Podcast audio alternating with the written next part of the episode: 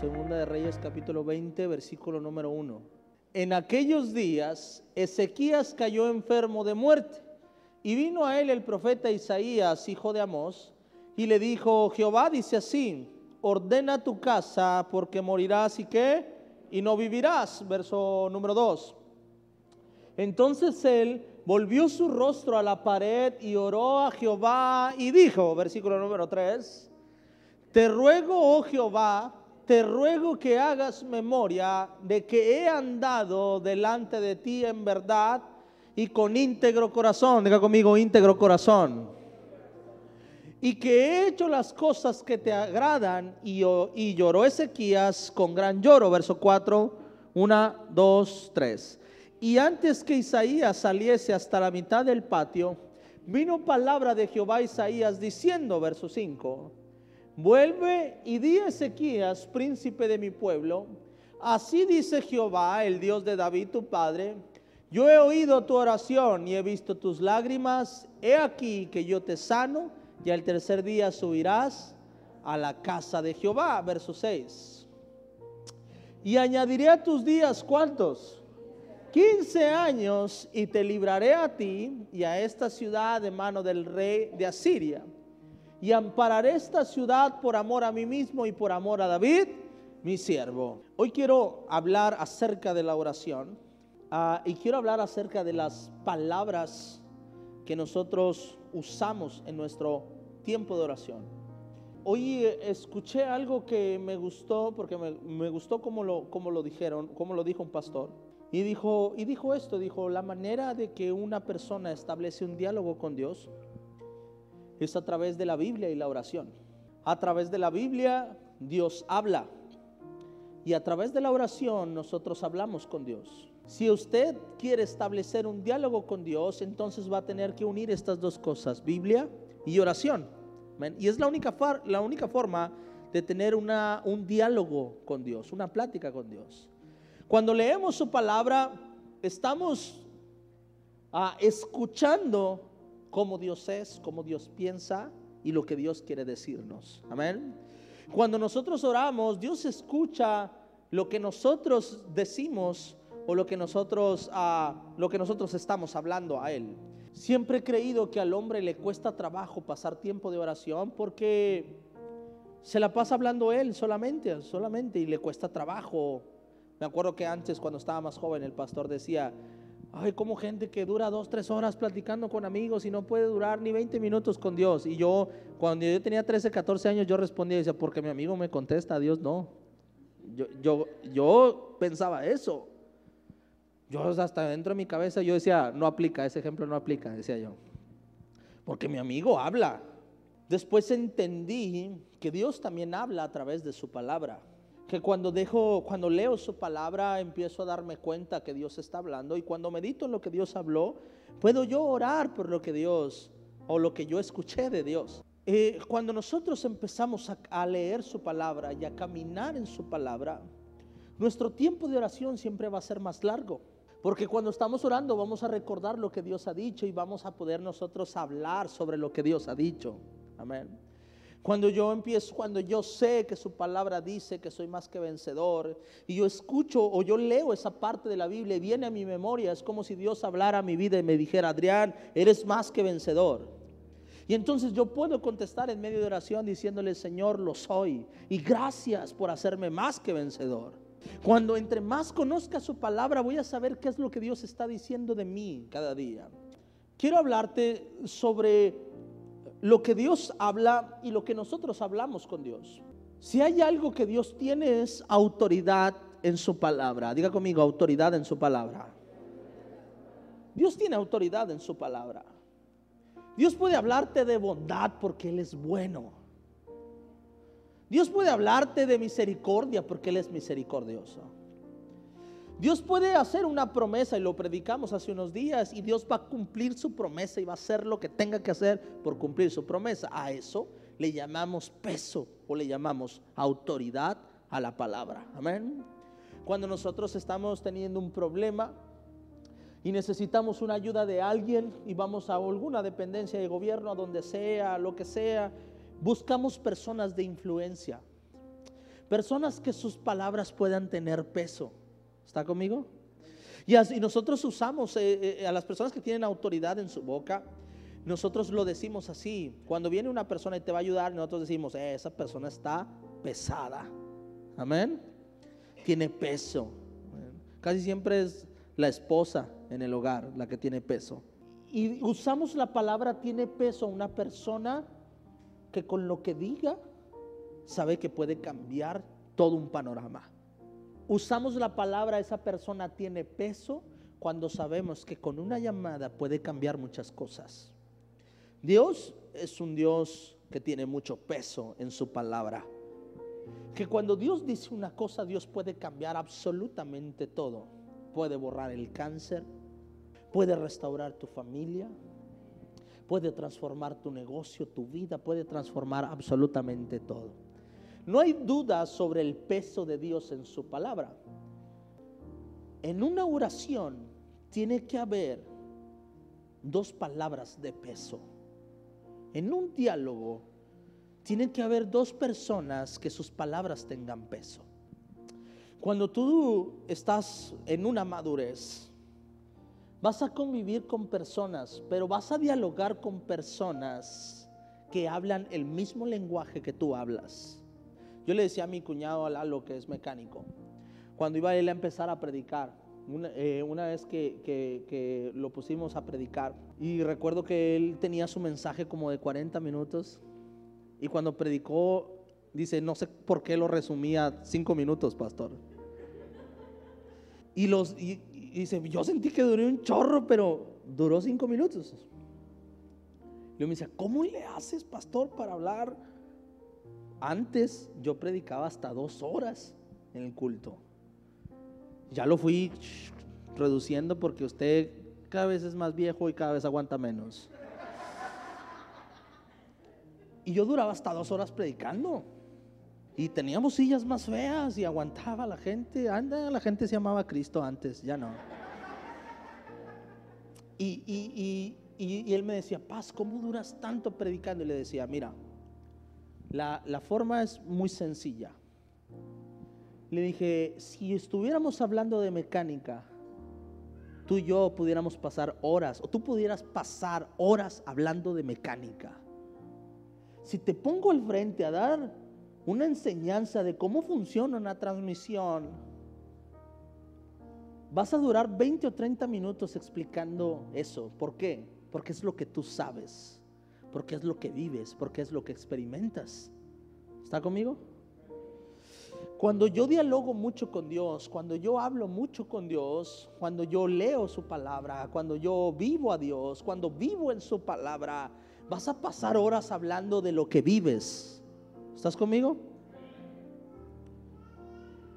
Dios va a establecer una relación íntima con aquel que también tiene peso en sus palabras. ¿Está conmigo? Cuando yo hablo con personas y veo que están en una madurez distinta a la mía, y yo a veces digo, ok, te aguanto cinco minutos, pero una hora no. ¿Está conmigo? Y a veces yo digo, yo no sé cómo la gente dura una hora hablando con este. Y es lo que pasa muchas veces en la oración. Y quiero explicarte esto. Porque yo sé que muchas veces hay oraciones que tú haces, pero que son oraciones como si no pasaran el techo de la iglesia.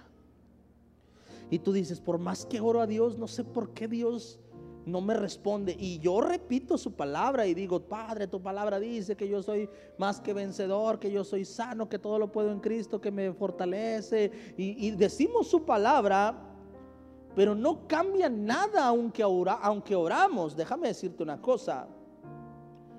Cuando nosotros usamos la palabra de Dios, yo tengo que asegurarme de que mis palabras también tengan peso. Y ahora sí voy a esta historia. Ezequías es un hombre que viene el profeta Isaías, porque antiguamente esa era la manera en la que Dios hablaba con la gente, a través de los profetas. Y el profeta Isaías representa la palabra de Dios. Y viene el profeta Isaías a hablar de parte de Dios y a decirle, Ezequías, dice el Señor, que te prepares, que te vas a morir. Y dice la Biblia que Ezequías se voltea y se pone en la pared y empieza a llorar y dice, te ruego Señor, que hagas memoria que yo siempre fui íntegro delante de ti. Que hagas memoria de todo lo que yo he hecho que te he servido, que te he amado todo este tiempo. Y dice la Biblia que cuando Ezequías dice eso, hace Dios que Isaías se regrese y le diga, ¿sabes qué? Siempre no. No te vas a morir, te voy a sanar y vas a vivir 15 años más. Vemos a Ezequías un hombre que su oración tenía peso. Su oración tenía fuerza. Porque lo que dijo Ezequías tenía un respaldo. Ezequías no dijo una mentira. Ezequías nada más dijo, Señor, te ruego que te acuerdes que yo siempre te he amado y te he servido con todo mi corazón.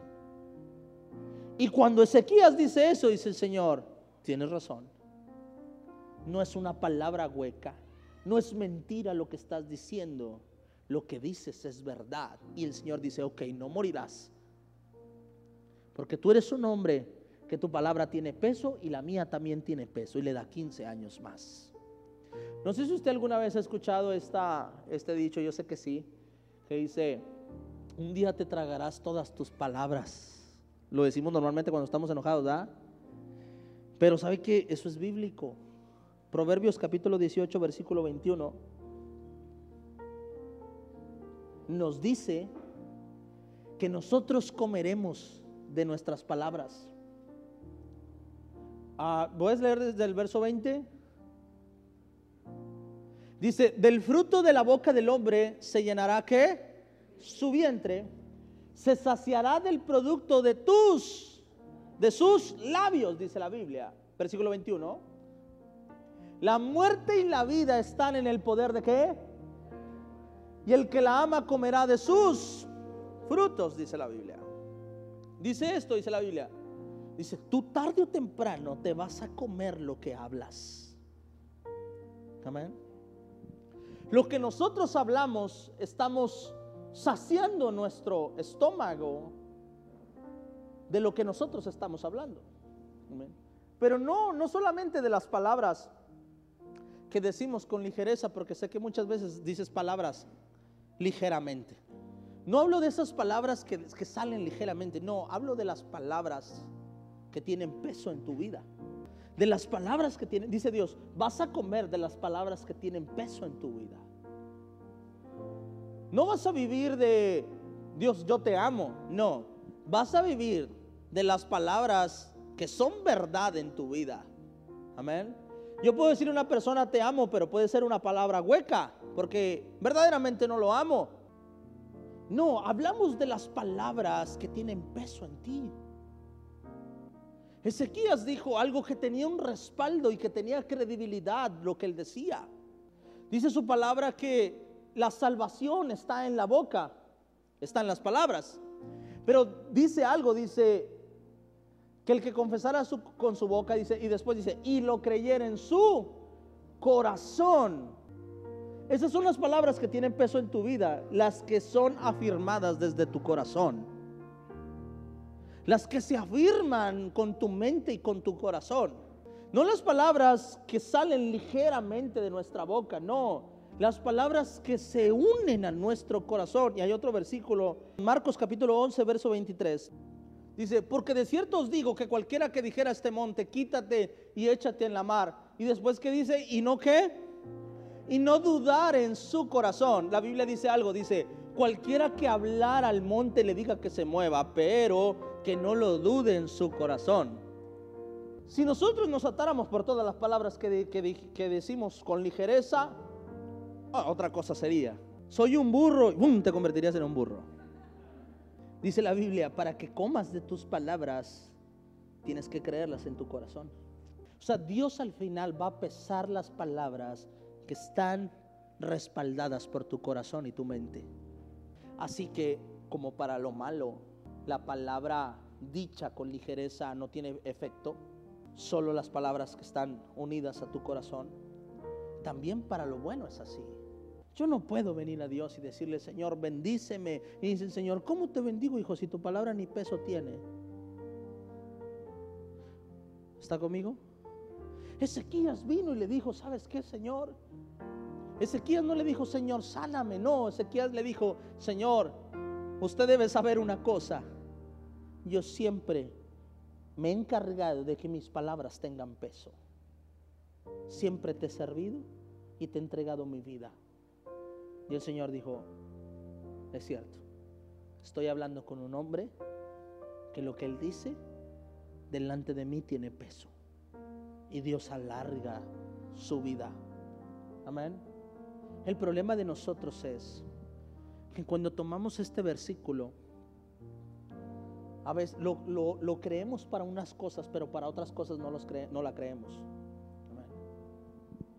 Porque si tú verdaderamente creyeras esto, tú te pararías enfrente del cerro de la silla y dirías, muévete. Y llamarías a todos los medios de televisión y harías un evento en Facebook, día tal, Adrián Aguirre mueve el cerro de la silla, véanlo todos en vivo. Si de verdad lo creyeres, no basta decirlo, hay que creerlo. ¿Está conmigo? Dice la Biblia, pero cierto os digo que cualquiera que dijera este monte, quítate y échate a la mar, se va a quitar y se va a echar a la mar. Dice Dios, no. Y hay que agregar un ingrediente importantísimo, que no dudare en su corazón, sino que creyere que será hecho lo que qué, lo que dice, lo que diga le será hecho, dice su palabra. Amén. Que cuando nosotros oramos a Dios, nosotros creyéremos verdaderamente en el Dios al que le estamos nosotros orando.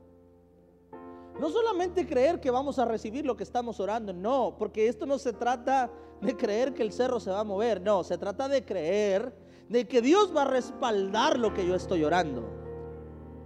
Si tú notas o pones atención a este versículo, te vas a dar cuenta que no se trata de si el monte me obedece a mí o no, se trata de saber si Dios me va a respaldar o no me va a respaldar.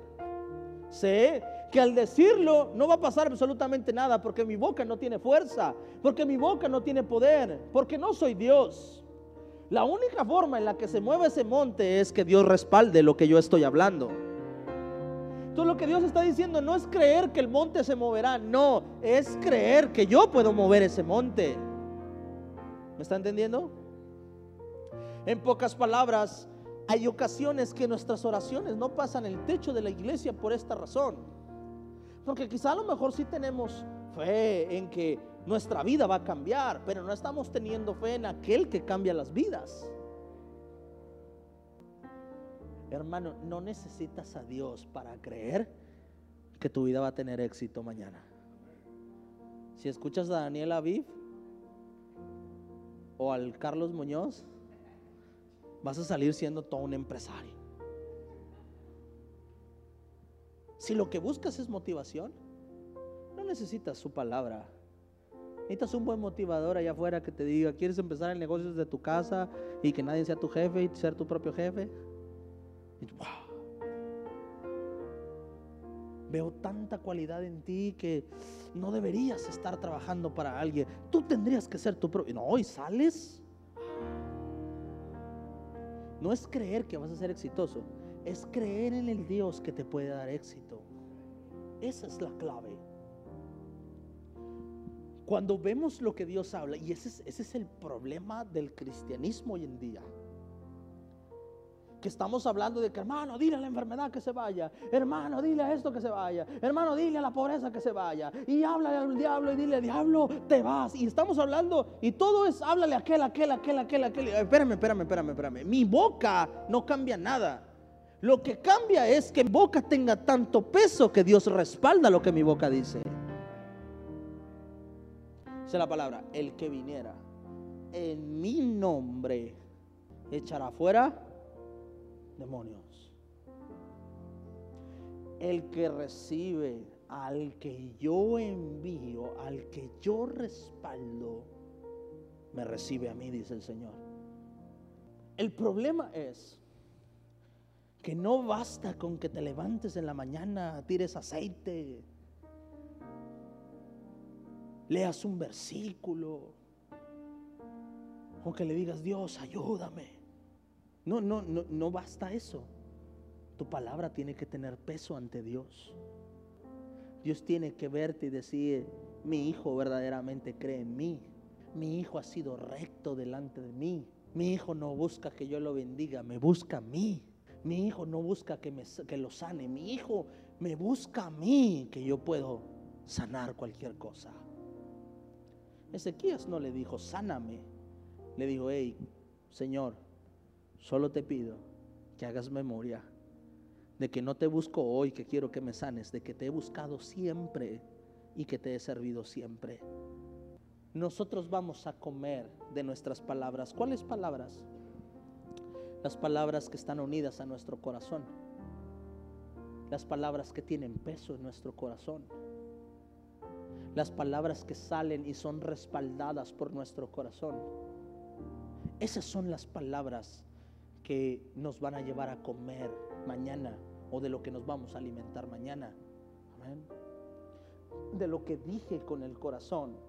No cuando dije perdóname y lo dije de boca para afuera. Cuando lo dije con el corazón perdóname, el Señor va a medir eso y va a decir, voy a respaldar eso. Esa palabra sí la tomo porque esa palabra va unida a su corazón.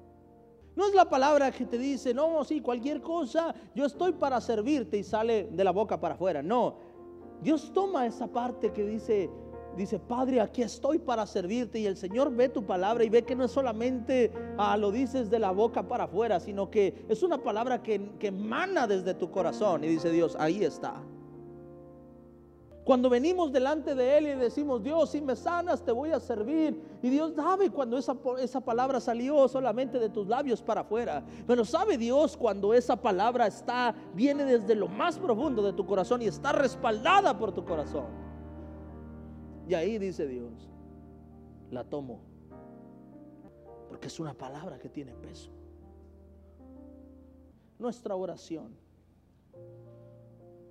tiene que ser delante de Dios y decirle, Señor, no decirle, Señor, te amo y decirle, Señor, hijo, que no se te olvide que yo soy el que peso los corazones. 99% lengua, 1% corazón. Es mejor llegar y decirle, Señor, ¿sabes qué? No sé por qué, pero ya no te amo, pero quiero amarte. Y Dios dice, ah, 99% corazón, 1% lengua. Dice Señor, has hablado con peso. Cuando David pecó, Dios se acerca a David y David, ¿sabes qué? ¿Sabes qué vio Dios en David? Veo un corazón arrepentido y por eso el Señor le perdonó. Escuchó en él una verdad que no quería escuchar, un hombre que había pecado, pero escuchó verdad en su corazón. Cuando habló con Saúl, cuando habla con él, él no vio verdad, en el corazón de Saúl. Cuando le dice, ¿por qué has perdonado todo eso? Es que fue el pueblo. Cuando vio a Adán y le dijo, ¿dónde estás Adán? Adán empezó a hablar y hablar y hablar y hablar, pero no era lo que estaba dentro de su corazón. Amén. No era lo que Dios esperaba que Adán hablara. Y por eso no hubo redención para él, por eso no hubo perdón para él. Amén. Su palabra dice que todo lo que dijeras, pero dice que lo creyeras en tu corazón. Y creerlo en el corazón no es creer que algo sucederá, es creer en aquel que hace que las cosas sucedan. Y creer en aquel que le hace que las cosas sucedan es creerle a Él. Y cuando digo creerle a Él me refiero en todas las áreas. No solo creer que tiene el poder para hacerlo, sino también creer que tiene el poder para saber si mi fe es genuina o no la es. Que tiene el poder para saber si le amo con todo mi corazón o le busco por interés. Amén. Es creer que me está llamando a su altar, a su presencia es también creer que me anhela a mí, que no anhela lo que tengo, que me anhela a mí como persona. Es creer que se deleita en mi adoración, en mi alabanza, que no resisto mi adoración, que no resisto mi intimidad con Él. Es creer todo lo que Él habla a través de su palabra. Proverbios capítulo 13, versículo número 3. Y dice, el que guarda su boca, guarda qué? Su alma, mas, el que mucho abre sus labios tendrá calamidad, dice su palabra. Y ahora vamos a, quiero hablar de esta segunda cosa, que Dios pesa en, nuestros, en nuestras palabras. Lo primero que Dios pesa en nuestra palabra es que nosotros creamos en Él. Amén. Número dos, a Mateo capítulo 10, versículo número 32. Dice, vamos a leerlo todos juntos a la de tres. Una, a cualquiera pues que me confiese delante de los hombres, yo también le confesaré delante de mi Padre que está en donde.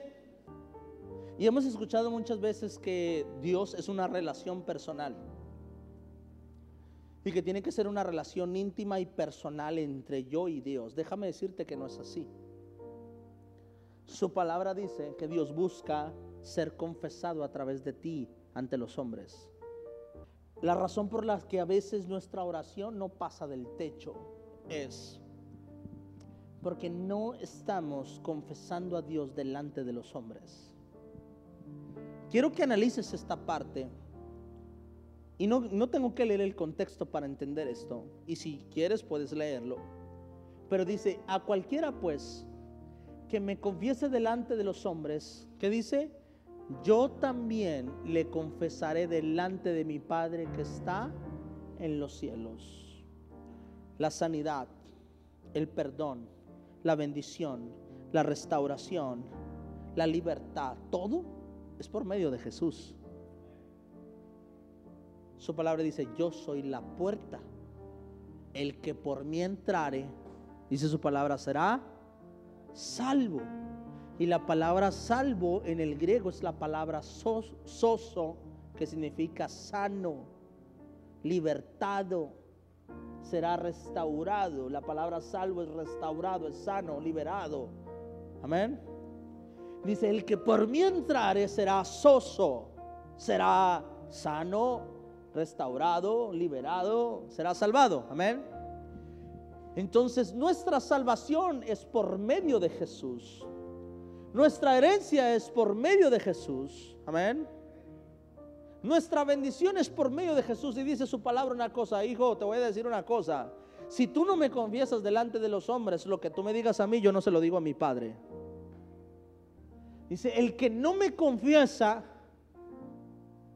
el que no me confiesa, yo no le voy a confesar nada a mi Padre acerca de ti no voy a interceder por ti.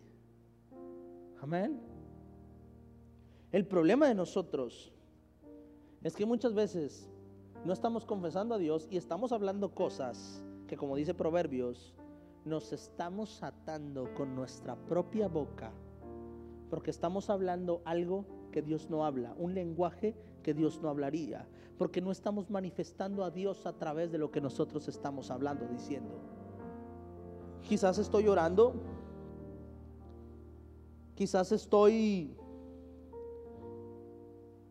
ah, creyéndole a Dios, pero no estoy confesando a Dios a través de mi boca. Vamos a ver qué dice uh, Efesios capítulo 4, versículo número 29.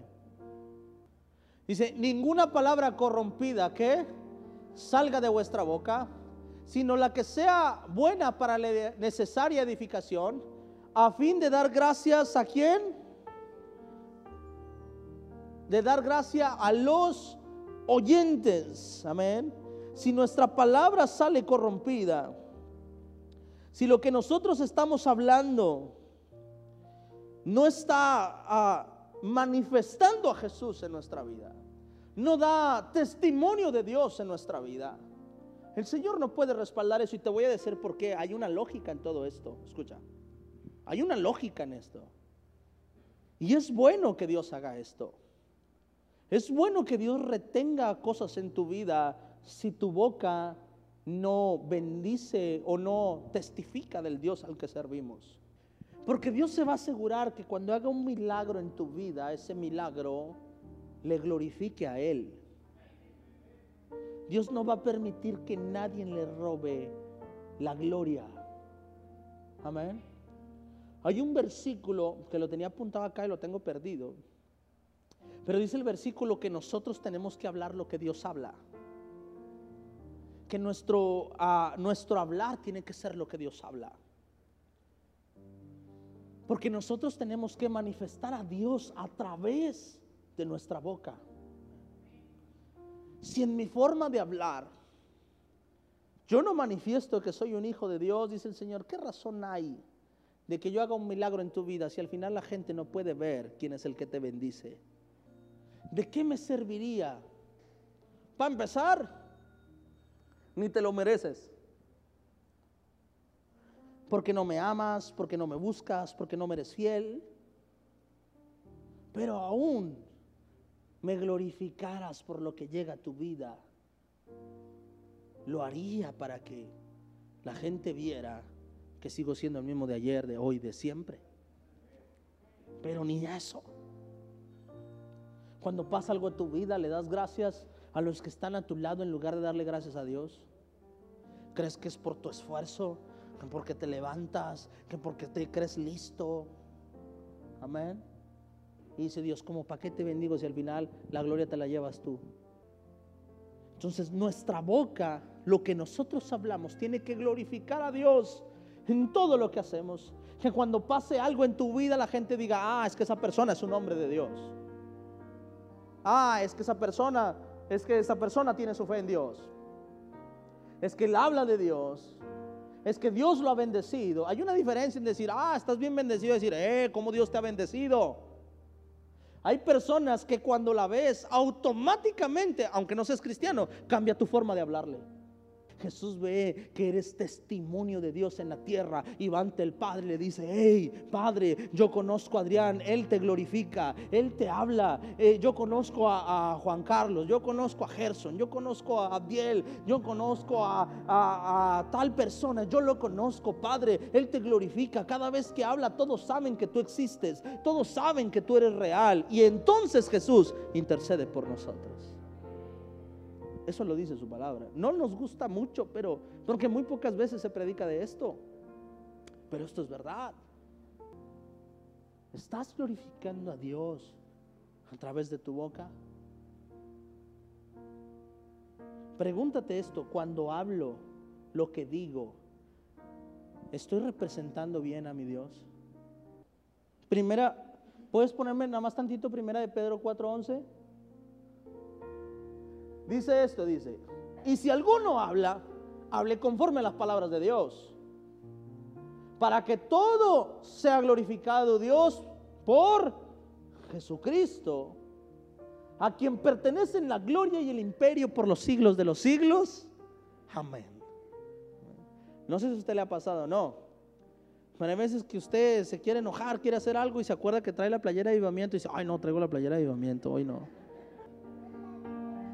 Hay cosas que usted no hace por testimonio de la iglesia. Imagínate, dice Dios, así mismo, así mismo es, mi hijo. Pero por testimonio de mí. Que cuando lo escuchen hablar, digan, este, tú eres uno de los de Jesús, como le dijeron a Pedro. Y Pedro dijo, no. Dijo, claro que sí, tu manera de hablar te delata. Y dice la Biblia que Pedro empezó a maldecir para no parecerse a Jesús. Que cuando te vean y vean tu manera de hablar, te digan, eres cristiano, ¿verdad? Ah, sí. Represento al Dios vivo en esta tierra.